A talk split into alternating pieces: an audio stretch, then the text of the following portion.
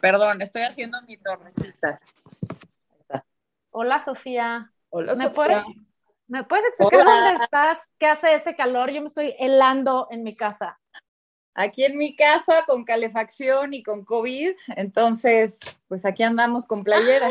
¡Qué bien! Cuatro de dos, di- digo, dos de cuatro tenemos COVID en este glorioso programa. Levante la mano, ¿quién tiene COVID? Lo siento, Adina. ¿Cómo te sientes?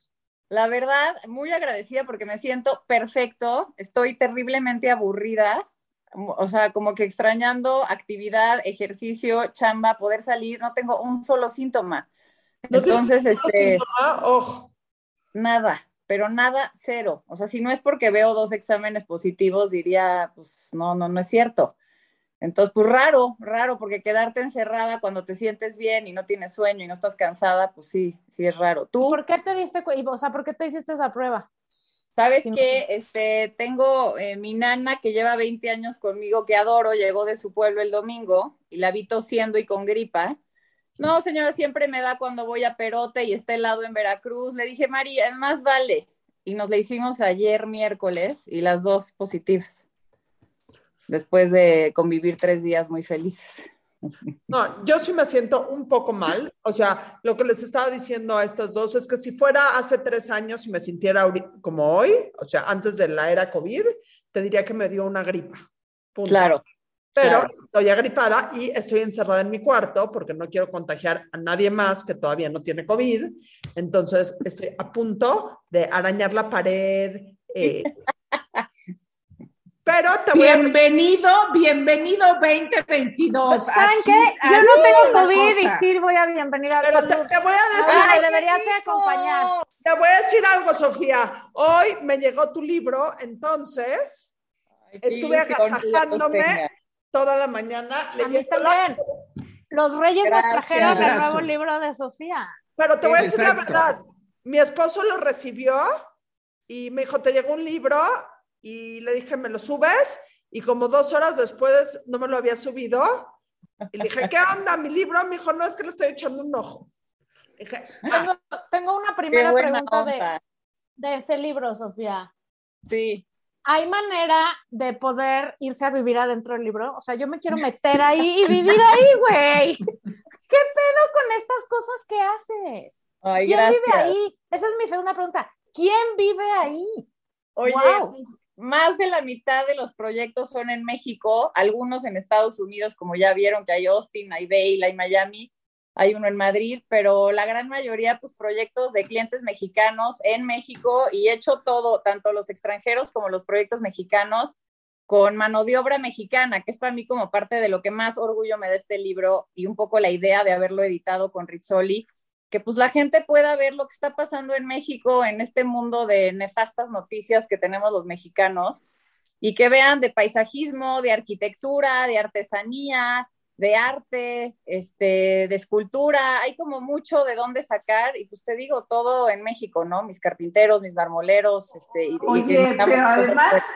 es una cosa, porque este es como tu, o, sea, es tu segundo, segunda pasión, es una pasión encontrada en tu vida adulta, este, o sea, uno dije, lo ves y dices, esto es un, así, este, 40 años de, de experiencia, pero es algo que además empezaste como, como más tarde en tu vida, ¿no? Que eso, eso me parece, este, muy divertido, este, poder cambiar de profesión, este, y hacerlo tan bien. Pero espera, Gracias, antes de que contestes eso, creo que es importante decir, porque hay gente que no te está viendo, Hola, que tenemos nuestra a Sofía invitada de hoy, exacto, se llama Sofía Aspe y es una chingueta. ¿Qué eres? ¿Eres interiorista? ¿Eres arquitecto? ¿Eres...? A ver, ahora sí, respóndenos O la pregunta de Laura. no, fui al ITAM, estudié administración de empresas, nada feliz, pero de esas ideas de deber ser con las que crecemos, que nadie ni te impone, pero que sientes que hay que jugar un rol, que hay que estudiar algo, que es lo que le vas a dar gusto a tus papás, a, a quien sea que qui- quieras dar gusto, que con la vida entiendes que no hay que darle gusto a nadie más que a uno mismo y a veces ni así. Este, luego estudié cocina, me fui a Chicago a vivir dos años, estudié cocina, que la cocina me fascina y además es bastante similar al interiorismo. Y siempre habiéndome encantado el tema del interiorismo. No sé si se acuerdan que hace muchos años tenía bastante mala reputación como la carrera de decoración. O sea, mis amigas, las más flojas de la escuela, las que ya se habían casado. Eran decoradoras. eran las que se iban. Entonces, como que yo con ese cliché de que dije, ¿cómo voy a ir a hacer eso? Y pues no, y, y, el ITAM, y mi papá había sido maestro del ITAM, y aprendimos a andar en bici en el ITAM, y había sido como una cosa recurrente y, y, pues muy mal este, reputación, porque hoy en día es una chamba y una profesión como cualquier otra, que además generas muchísimos empleos, que es tan digna como cualquier otra. Al final cambias la vida, y lo digo con toda humildad, para bien de las personas. O sea, tiene una parte como muy interesante lo que hacemos. Este, y bueno, no fue hasta que me contrataron para un primer, contra, un primer proyecto, una amiga mía que me dijo, so, la condición es que me cobres. Yo ya lo había hecho de manera amateur obviamente con esa voz que te dice cómo vas a cobrar si no fuiste a la escuela, había tomado cursos en la Ibero y cosillas, pero nada profesional.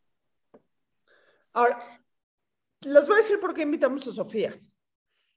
Porque si algo nos ha dado este momento de confinamiento, que algunos se lo han tomado más en serio, unos se lo han tomado menos en serio, algunos estamos obligados a estar encerrados en este momento de nuestra vida, es la importancia de los espacios la importancia de tener espacios padres. Y no estoy hablando aquí de tener espacios ni caros, ni gastarte una millonada, sino lo importante que es en la vida el vivir en un espacio, no sé cómo describirías, que te dé fuerza, que... Ay, que te dé paz, ¿no? que, que, te dé ah". paz.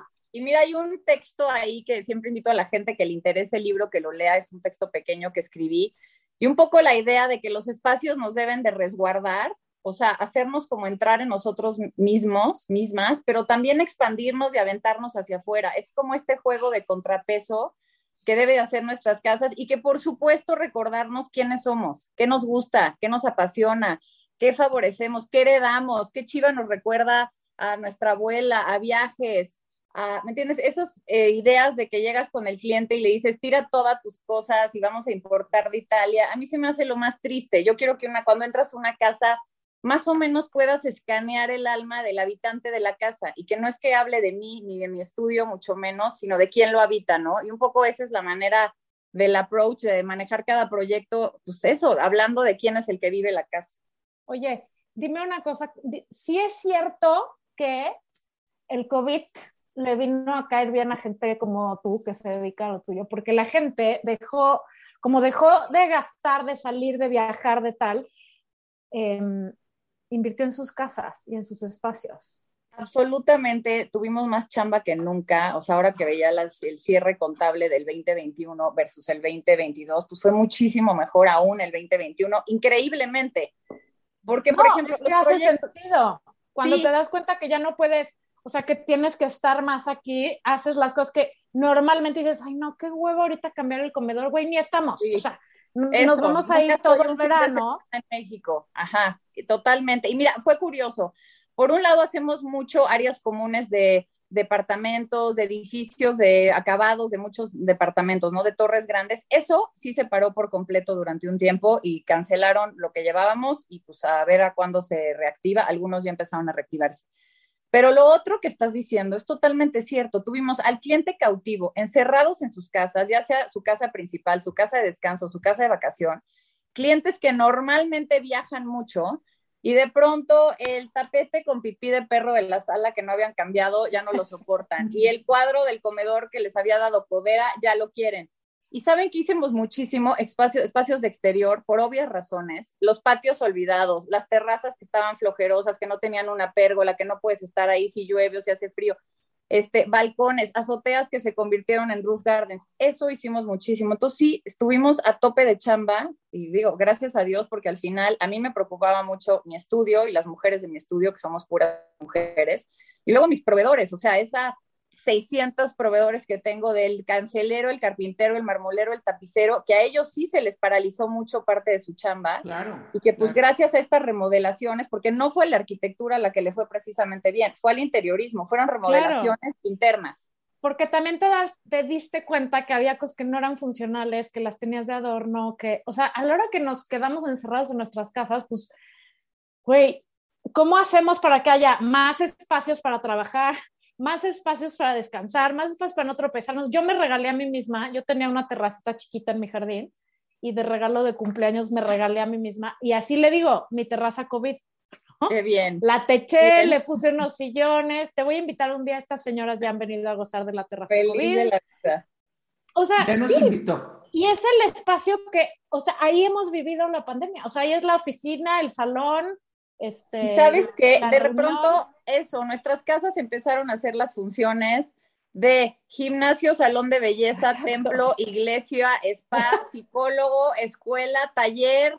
O sea, las casas no estaban preparadas para eso. Hicimos muchísima división acústica, que la gente se estaba volviendo loca, que la señora en un Zoom de chamba, el señor en la clase de pelotón, los niños en la escuela y en un- esas casas como tipo loft de plano abierto. Bueno, me gustó cómo lo pusiste. La señora en un Zoom de chamba y el señor en su clase de Ah, claro, ¿qué creen? ¿Que iba a ser ella la floja y él el ejecutivo? No. Acabamos de romper. En una frase se rompió en Laura Rarisca todos los estereotipos de género habidos y por haber en las dinámicas de las familias mexicanas. Gracias. Eso. Y, este, y esos planos abiertos, de pronto que son increíbles, pero se volvieron absolutamente obsoletos. Te podías desquiciar de estar. Entonces hicimos mucha división acústica, mucha división física de lo que estás diciendo, cómo poder sustituir todas estas actividades y lugares dentro de una casa. Hicimos muchísimo home office. No es lo mismo tener tu escritorio y una lámpara donde pronto te sientas una hora a chambear o lees una hora el sábado en la mañana, a donde estás pasando 8, 9, 10 horas. Entonces, sillas ergonómicas para el escritorio, iluminación que de veras aguantas para leer. Hicimos muchísimo gimnasio residencial, gente que dejó de ir al gimnasio y tenían el típico cuarto que no es nada y lo convertimos en gimnasios. Entonces, bueno, te digo, muy agradecida que no paramos de chamba dentro de, de, pues, de la bastante desgracia que fue todo esto. Oye, Sofía, ¿y Sigue qué- y siendo, qué- no hay que hablar de la pandemia en pasado, por favor, jamás. O sea, qué- qué es algo- además? todavía nos falta un chingo. sí. Pero si bien, si bien dices, eh, a ver, tienes, cada cliente seguramente es distinto, cada cliente tiene distintas necesidades y cada, este, pues tú quieres al final que el cliente se sienta muy bien en su espacio porque su espacio lo refleja. Sí. Pero tú, ¿cuál es tu estilo? Y cuando hablabas de tu gente, de este carpinteros, de la gente que trabaja contigo, que tú contratas, o sea, ¿cuál dirías que es tu estilo? Sí, ¿O ¿Por qué te duda, como- caracterizas? Sí, como dices, Laura, cada cliente es un mundo y no saben lo que he aprendido de mis clientes, de los buenos, de los normales y de los pésimos, porque evidentemente hay clientes dificilísimos y clientes que dices, por favor, que siga comprando casas por el mundo porque no me quiero despedir de esta familia encantadora. Entonces, de todos he aprendido mucho. Sí creo que el alma, un poco de mi estilo, es sin duda el eclecticismo, ¿no? La mezcla armónica, la revoltura de antiguo, con cosas contemporáneas, con cosas modernistas, me encanta la era todo lo vintage.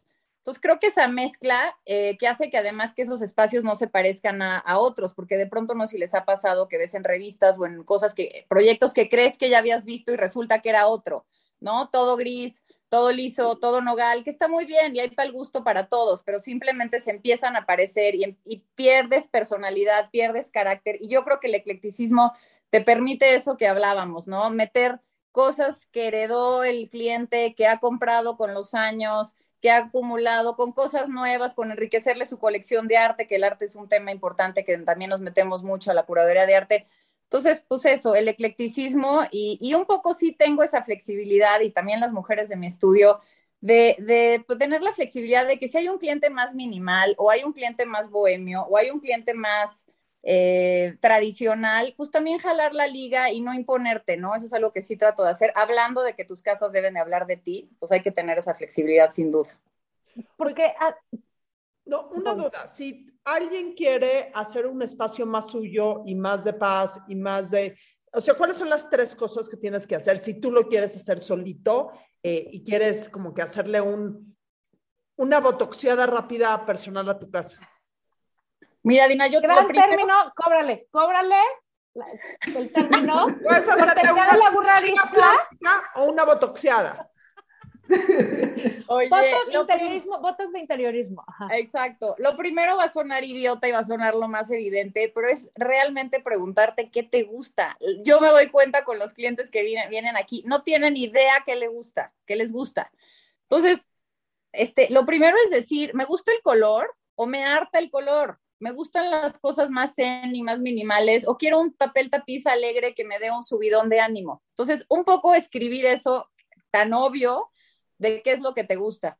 Segundo, siempre recomiendo dejar los temas de moda, colores, este, patrones, que si están de moda las flores, que si ahorita está de moda lo geométrico, que si están de moda los pétreos de colores, dejarlos para cosas más fáciles y menos caras de cambiar. Es decir, una pared, eh, un muro, un papel tapiz, alguna tela, algunos cojines, las plantas, por ejemplo, que hasta en el mundo de las plantas también hay moda, por increíble que suene. Y, y, luego lo caro, dejarlo a cosas más atemporales que no te van a aburrir, una duela de un color intermedio lindo, un mármol, un granito también atemporal. Entonces, esa sería como la segunda cosa, que dejen la moda para cosas fáciles de o cambiar. Sea, el ejemplo en ropa sería, no te compres Exacto. la bolsa Chanel. Como cuando con, te viste, con no, lentejuelas, con lentejuelas. Cómprate ajá. la negra, güey. Que, que dentro de Exactamente. 40 años igual la vas a poder seguir usando y desquitando. Totalmente. Y en cambio, si está de moda el amarillo pollo, pues vete a Sara y cómprate un saco padre que te pondrás con tu vestido Nunca, negro que ha sacado la chamba 15 nunca. años. Nunca, nunca en la vida nadie se tiene que poner un saco amarillo pollo. No, Yo tengo, oye, yo tengo uno, no es Yo amarillo también. pollo, yo, pero no es amarillo pollo. Perdón, Adaiva, a ti y a mí se nos vería terrorífico. A la señora Marta de baile se le ve espectacular. A nadie se le ve bien, No, sí, hay gente que sí. A mí me encanta. Sí, Y hay esa gente que le según- queda. Mi abuelita, según. mi abuelita decía, el que se viste de amarillo en su belleza confía. Claro. Exacto. Y Por el que se pinta el pelo de rosa también. ¿Cuál es el tercer punto, Sofía? El tercer punto lo estoy pensando y qué bueno que me dieron un poco de tiempo. A ver, saber qué quieres, dejar la moda para cosas fáciles de cambiar. Y lo tercero yo te diría, de, a dejar objetos que te transmiten algo. Jamás relleno un librero por rellenar. Antes, eso creo que hemos aprendido con los casi década que llevamos en mi estudio, a editarnos. No hay que llenar de chivas una mesa, un librero, porque para que se vea lleno. Tienen que ser cosas o que te recuerdan a ti algún evento, momento, persona que te importa o algún viaje que sucedió o porque por su valor, que ni siquiera tiene que ser valor económico, puede ser bar- barro verde de Atzompa o una belleza de barro negro de Oaxaca. O sea, que por su valor te es importante o, o que eso, que te transmite algo, ya sea su belleza o un recuerdo. Entonces, yo te empezaría por ahí y obviamente pues eso implica que no saques las cosas que ya tienes.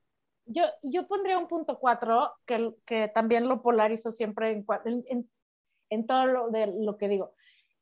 Por, o sea, no quieras verte como todos los demás, ni tu casa, ni, ni, ni cómo te vistes, ni tu familia cómo es, ni, ni cómo te conduces en el mundo. O sea, ¿por qué chingados queremos entrar en el patrón de lo socialmente aceptable para que todo el mundo vea que está igual que todo el mundo? Güey, no hay nada más sin onda que, que, que, que ser igual que los demás. El justamente- copy-paste, y ese va mucho con mi Exacto. punto uno. ¿Qué te gusta a ti? Exacto. ¿Qué Pero te hay- gusta a ti? ¿Qué te mueve a ti? No que está de moda, no que tengo que hacer todo minimal, gris y beige para blending. O sea, ¿qué te gusta? Y, y ahí en esa pregunta creo que va mucho eso de lo que estás diciendo. Yo coincido totalmente contigo de no ir, y gracias, muchos de los clientes que vienen saben que tenemos un estilo que pues no es tan generalizado.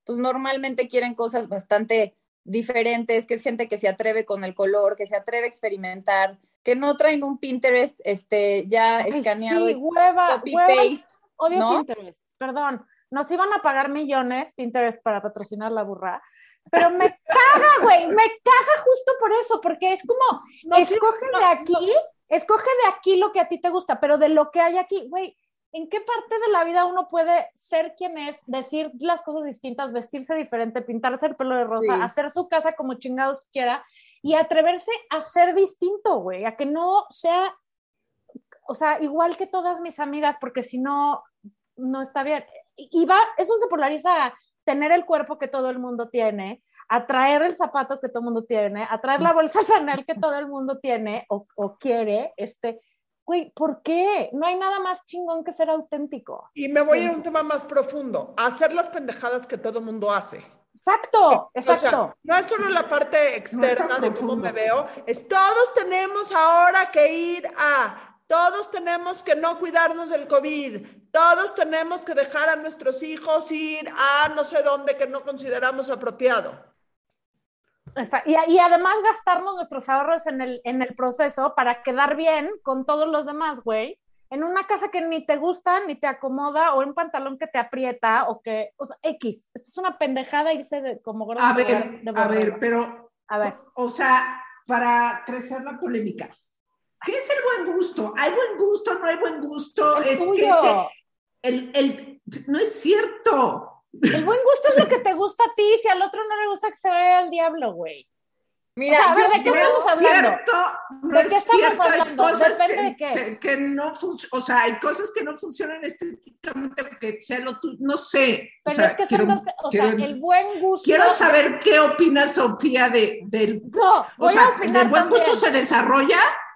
Quiero saber qué opina Sofía. Sí, el ojo sin duda se educa y eso es algo que me gusta en mi profesión porque si no sería profundamente elitista. Yo tengo niñas que vienen de lugares súper sencillos, súper humildes incluso, y que estudiaron esta carrera eh, en una que viene de una hora de Toluca, en universidades, que sería súper pretencioso pensar que si no naciste en una casa con lana, con papás coleccionistas, o que no fuiste a hoteles buenos, que no te pudiste foguear en museos y en restaurantes buenos, pues entonces, y el ojo sí se educa. O sea, si no creciste con esa suerte, que claro que te ayuda a nacer con el ojo, se educa con el tiempo. No estoy de acuerdo.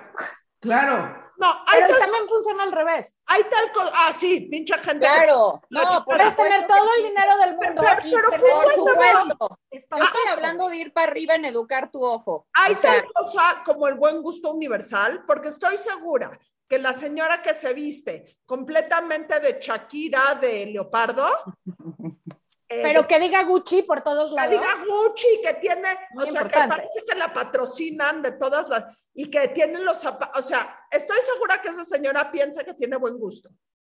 claro Claro. que piensa que tiene que buen esa gusto. persona piensa que yo me he visto de negro de pies a cabeza y sin ningún, sin ninguna marca, piensa que yo soy una pendeja. Por eso yo dije, claro que existe el buen gusto. Pero es que, a ver. ¿Cuál es? Exacto. Eso es es decir. relativo.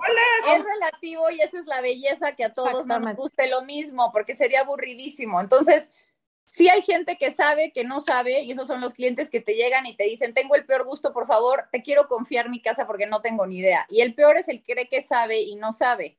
Entonces, ahí es mucho más difícil, ¿no? Un poco Como- y decir, eso también se polariza todo, güey. también. Tenemos un presidente idéntico que, que cabe en esa definición. Y este, entonces, yo, ¿saben qué he aprendido? Más que a juzgar y con muchas amigas, además profesionistas del gremio, me gusta su estilo, no me gusta su estilo.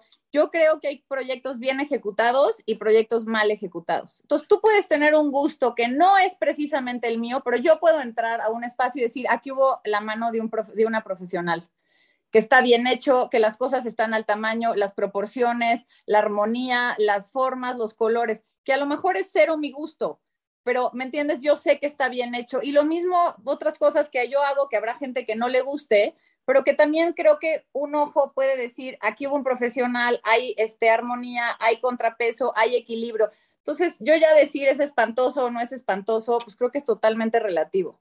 Pero estamos de acuerdo que, o sea, qué increíble si uno puede ir con Sofía Aspe y decirle, ayúdame a hacer este espacio, ¿no? O sea, qué chingón. Pero también, o sea, al final del día en la balanza, porque habemos muchos simples mortales, tiene mucho más valor, según yo, eh, tener un espacio que hiciste tú y que es tu personalidad y donde te sientes feliz y estás, o sea, que es tu, tu, tu baticueva, ¿no? Sí. En donde dices, ah, y te refugias del mundo, a, a tener la mano de un profesional, nada más por palomear y porque tu casa se vea de revista para, para ser aprobado por no sé quién, güey, porque ahorita ni, ni gente puedes invitar. o sea, además de todo no sirve.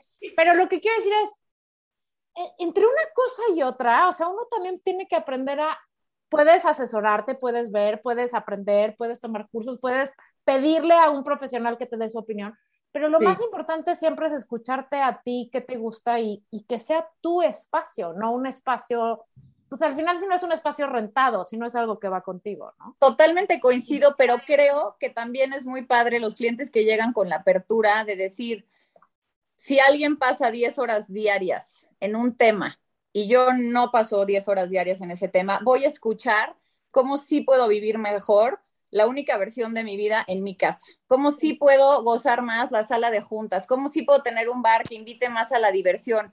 Y eso es muy padre porque entonces hay un diálogo entre lo que quiere el cliente y lo que uno trae a la mesa para pues, Eh, sumar. Y es un, es un tema, el hacer espacios vivibles. Exacto. Sobre todo Sí. cuando uno tiene hijos. Me interesó la parte de hacer un bar que invite a la qué?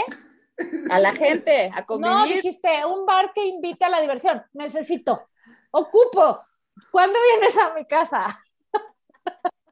No, pero te voy a decir algo. Hay muchas gentes que tienen casas en donde los niños no pueden respirar cerca del 99% de los espacios. O en donde, Total.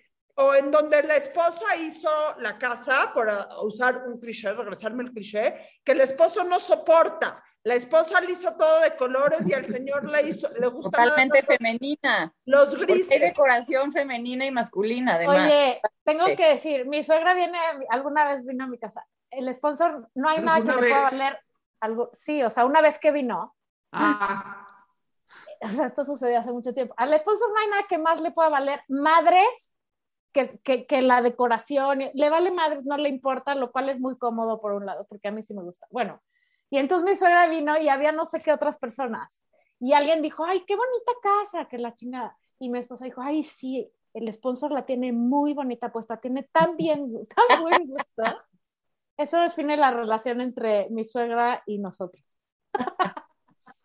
Oye, Adina, volviendo a lo que dices de los niños, yo no sabes cómo detesto la sala blanca, que casi hay que forrarla de plástico, que nunca nadie se ha sentado ahí. Los cubiertos que están esperando el día que llegue la pedida de la niña. La vajilla que la tienen como en vitrina, que hay de ti que oses usarla. O sea, la vida es ahorita, las cosas son para Claro. usarse, el sillón es para mancharse, los cubiertos para comer, las copas para brindar. O sea, soy cero de guardar el cubierto de Christoph y la vajilla del día de la boda. No hay que esperarnos, y más el después de lo que hemos vivido estos dos últimos años. Creo que algo nos ha 100%. probado es que hay que vivir las cosas. Claro, claro, además ahí las tienes, o sea, úsalas. usar, Igual sí. que los espacios, úsalos. Y si no usas ese espacio es que no está bien hecho. Es lo que, no, o sea, no va con tu vida, no va con tu estilo de vida, porque si no lo necesitas, es que algo, algo no Oye, encaja. ¿no? totalmente. Yo lo primero que le pregunto a los clientes cuando los conocemos es, ¿tienes hijos? ¿Qué edad tienen? ¿No tienes hijos? ¿Eres sociable? ¿Eres antisocial? Este, o sea, porque no hay manera, no hay un molde. Si yo sé que hay un niño de tres años en la casa, no voy a forrar un pasillo de gamuza, porque el niño va a ir con sus dedos negros o porque no voy a meter un satín de seda en la sala, porque lo que quiero es dejarle una casa que le dé alegría y gusto vivirla, hablando de lo que estamos a- de usar las cosas, y no bilis que dejaste algo que no era apropiado a tu situación familiar. Lo mismo además- que si tienes Les pubertos. voy, a, les voy a contar algo. Yo tenía dos abuelitas, me duraron muchísimo tiempo Yo mis abuelitas. también. Ustedes también. También, yo, ta- yo también. Claro, güey. ¡Qué, qué- qué curioso! Eh, eh, Cagada, conocí y ¡Qué casualidad! sigue viva y una se murió hace muy, muy poquito. Pero en casa de una de mis abuelitas, los sillones estaban forrados con plástico para que solo se desforraban con plástico cuando llegaban las visitas importantes. Definitivamente nosotros no éramos visitas Claro. importantes. Mi otra abuelita tenía los sillones forrados de no sé qué y nos dejaba saltar en los sillones. Podíamos hacer lo que quieran. Comer chocolates, comer delicia. lenguas de gato y saltar en los sillones. Pregúntenme, de- y la- las dos las quiero enormemente, vaya. Eh, pregúntenme de dónde tengo mejores recuerdos. Claro. Eh. Donde podías saltar. Y es que además te voy a decir una cosa. La casa que se ve siempre de revista y está impecable y no puedes, como en casa de mi tía no puedes entrar a la sala. Punto. Porque los tapetes tienen pelitos y hay de ti, güey, que muevas un pelito. No puedes entrar. La sala es para verla de lejos. No puedes entrar. ¿De qué se trata, güey? O sea, finalmente, si invitas gente a tu casa y esperas que esté inmaculada, ¿qué es más importante? ¿Eso o que se vea un poco de desmadre en algún lado? Porque eso quiere decir que la casa está vivida. O sea, hay gente que vive ahí y dejó un suéter tirado, güey, ¿no? O sea. Claro, y al final, parte de, lo que estás diciendo es que, y yo siempre lo he dicho, que el mejor interiorismo es la armonía, es las risas, es donde contactas de manera mejor con las gentes con las que te toca habitar. Cierto nivel de desmadre. El amor es el desmadre, es este eh, el poder leer delicioso en tu biblioteca, es llegar a tu cuarto y que sea un oasis donde quieres dormir. O sea, ese es el buen interiorismo, más allá de un conjunto bello de muebles y de arte y que ya estuvo, que eso pues un poco lo podríamos hacer quien sea. Al final el tema de la experiencia humana yo creo que es el tema más relevante. O sea, pero es precisamente luego también por qué las cocinas se convierten en lo que se convierten las cocinas en las reuniones. Es el punto de reunión. Porque es, o sea, en mi casa que además este que no conocemos, no, conocemos, ¿verdad? Pero, en mi casa, por ejemplo. ¿Ya para qué digo? Pero es, es un gran punto, eh, la terraza. Sí, totalmente. No hay que hacer cosas pretenciosas, piezas, por ejemplo, las salas así estilo alejadísima, que de, de si quieres dejar tu cuba del sillón al coffee table, te tienes que parar este, hablar con alguien a cuatro, digo, son las salas menos cozy, que menos generan conversación, que menos generan sobremesa y cenas divertidas. A la gente nos gusta estar cerquita, nos gusta la luz cálida, luz dimeable, antiluz blanca. O sea, hay muchas cosas que vas aprendiendo en esta profesión de cómo generar justo eso, contacto, sentirte cómodo, sentirte hasta verte guapo o verte más fea. O sea, un bar con una luz blanca en la cabeza, nadie nos sentimos bien todo le bajas a la luz, le metes luz cálida, pues empiezas a generar lugares mucho más padres. Y lo que decías hace rato, Adina, de proyectos funcionales, eso debe de ser lo primero. O sea, antes de la parte estética y de la parte del gusto, o sea, del disfrute del cliente, que son como las dos variantes más importantes, tiene que venir la funcionalidad porque yo podré hacer ese bar espectacular que me voy a sentir cómoda, me voy a, la silla, el respaldo me va a agarrar la espalda, tengo donde poner brazos, tengo gente cerca, tengo una barra que me acomoda, que puedo cruzar las piernas abajo, tengo todo eso que puedo tener. Si tú no le dejas al cliente la cantidad de puertas para guardar botellas, vasos, platos, todo lo que normalmente no quieres ver en esa casa impecable que platicábamos, pues es lo primero, el tema funcional y ya después viene todo lo demás. Les, voy a platicar una frase de Winston Churchill, que es mi ídolo más. Muy bonita, sí. Eh, nosotros construimos a nuestros edificios y luego nuestros edificios nos construyen a nosotros. Sí, es preciosa. Yo la puse en mi primer libro y la puse con casas, no con edificios, pero bueno, un poco es lo mismo. O sea, y sí es cierto, ¿quién moldeó primero a quién? Y eso es muy bonito en mi chamba. Cuando ves a clientes que te escriben, Sofía, soy el más feliz que me dejaste el gusano del coleccionismo del arte.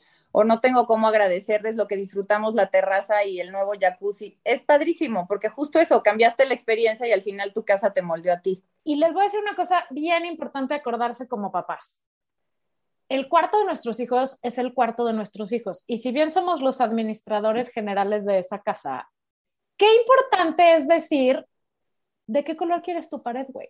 O sea, dejarlos elegir cosas y no querer un cuarto de revista de los niños, porque ahí ellos también empiezan a definirse. O sea, en mi casa han habido paredes amarillas pollo, han habido paredes azul fosforescente, han habido... Güey, o sea, yo entro y digo, no mames, qué horror, qué espanto, ¿cómo es posible? Y luego digo, ¿por qué no? El, el, tengo un hijo que cuando era chico me dijo, quiero pintar en la pared. Y le dije, claro que no, ¿cómo vas a pintar en la pared? ¿No? ¿Es vos? no se puede. Sí, me azoté y dije, por supuesto que no. Y luego me dijo, mamá, pero si es mi cuarto y es mi pared, ¿por qué chingados? No dijo chingados, pero lo sintió, o sea, lo expresó así yo no puedo pintar en mi pared. Y le dije, te digo, tienes toda la razón. Y entonces resulta ser que hay una pintura increíble que hace que tu pared sea un pizarrón. Y su pared se volvió un pizarrón. Y tres años garabateó, pintó y hacía y escribía. Y luego un día me dijo, ya no quiero mi pared de pizarrón porque ya no quiero pintar. ahora quiero, ahora creció, ya cambió. Y ¿sabes qué? Es su cuarto y, y creo que es una parte, así como hay que dejarlos elegir su ropa, porque es una manera de expresar, Nuestras casas y nuestros espacios también son una manera de expresarnos a nosotros y hay que darles chance a ellos también de expresarse. Oye, a mí son de los clientes que más me divierten, los adolescentes y los chavos, y me encantan los papás que les dan, justo lo que estás diciendo, les dan cabida, les dan entrada. Por ejemplo, yo ahorita este, estoy en el cuarto de Alberto, mi hijo, que está interno fuera de México.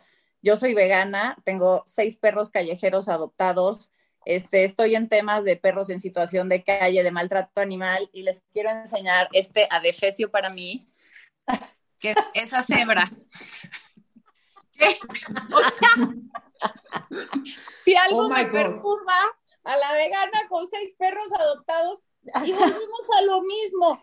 Viene de abuelo cazador, papá cazador, ¿qué tanto impones tu creencia de lo que es o tu creencia de lo que es el buen gusto o del deber ser a un cuate que quiere expresar, quiere sentir un espejo con su papá, con su abuelo, con su historia? Pues ahí está la maldita gira, este cebra, y te juro que entro y Sí, para quien no vea, es una cebra pegada en la pared, una cabeza de cebra. Exacto. Entonces, bueno, coincido totalmente. Hay que dejarlos. Sofía, hay que dejarlos aquí yo soy la policía del tiempo, porque si no sube pésimo a ustedes, pero ha sido una gozadera esta plática, gozadera, y tu libro es un agasajo. Una gozadera. Es, tu segundo libro, ¿no? ¿Es tu segundo? Es mi segundo, Laura. El primero lo sacamos cuando cumplimos cinco años. Este que están enseñando. Está cabrón, está gigantesco. Es, un este, librazo. Son los últimos cuatro años de trabajo y bueno, escogimos 24 proyectos muy diferentes entre sí, pues para que fuera entretenido para la gente y, ojalá lograr generar algo de inspiración y que la gente haga pues pequeños cambios de los que estamos platicando que hagan que vivan mejor. Oye, ¿dónde seguimos? Ajá, sí. Tengo un Instagram que es Sofía Aspe Interiorismo, todo pegado, este, que manejo yo. Tampoco crean que es así como soy un poco dinosaurio tecnológico, pero le echo ganitas. Tengo una página de internet que es sofiaspe.com y bueno, el libro ya está en todas las librerías importantes del país y está en Amazon México, por supuesto, en Amazon. Y para quienes lo quieran dedicado en la página de mi estudio, ahí se meten, llenan un formatito, lo compran y se los mando dedicado yo a sus casas. Uh, como a nosotras nos Ustedes ya lo tienen. Sí, si no, si no pueden, si no pueden, porque pues, o sea, Sofía no trabaja gratis, porque la gente chingona es chingona también porque sabe pagar, cobrar su trabajo. Pero si no pueden ir con Sofía a que les remodele su casa como yo quisiera, van a sacar muy buenas ideas. Está lo máximo. ese es mi objetivo final y la que, lo que más ilusión me da. Pensar que es un, libro que se vive y que se use y se doble y se ponga un post-it, vaya. Mana. Pues felicidades, Sofía, gracias. Haznos un bar de diversión que se llama. Nos debes el, el, bar en la terraza de la Margator. La Bulgarisca Bar. Me apunto, pero en serio, gracias. el, día que el día que hagamos nuestro centro nocturno te invitamos a decorar. Pero en serio, por favor, ¿eh? me fascinará. Centro nocturno by Sofía Aspe de la Burrerisca. Gracias, gracias. Un abrazo. Bye. Feliz año. Igual. Que sigas bien. Gracias, mil gracias. Igual, Adina, cuídate.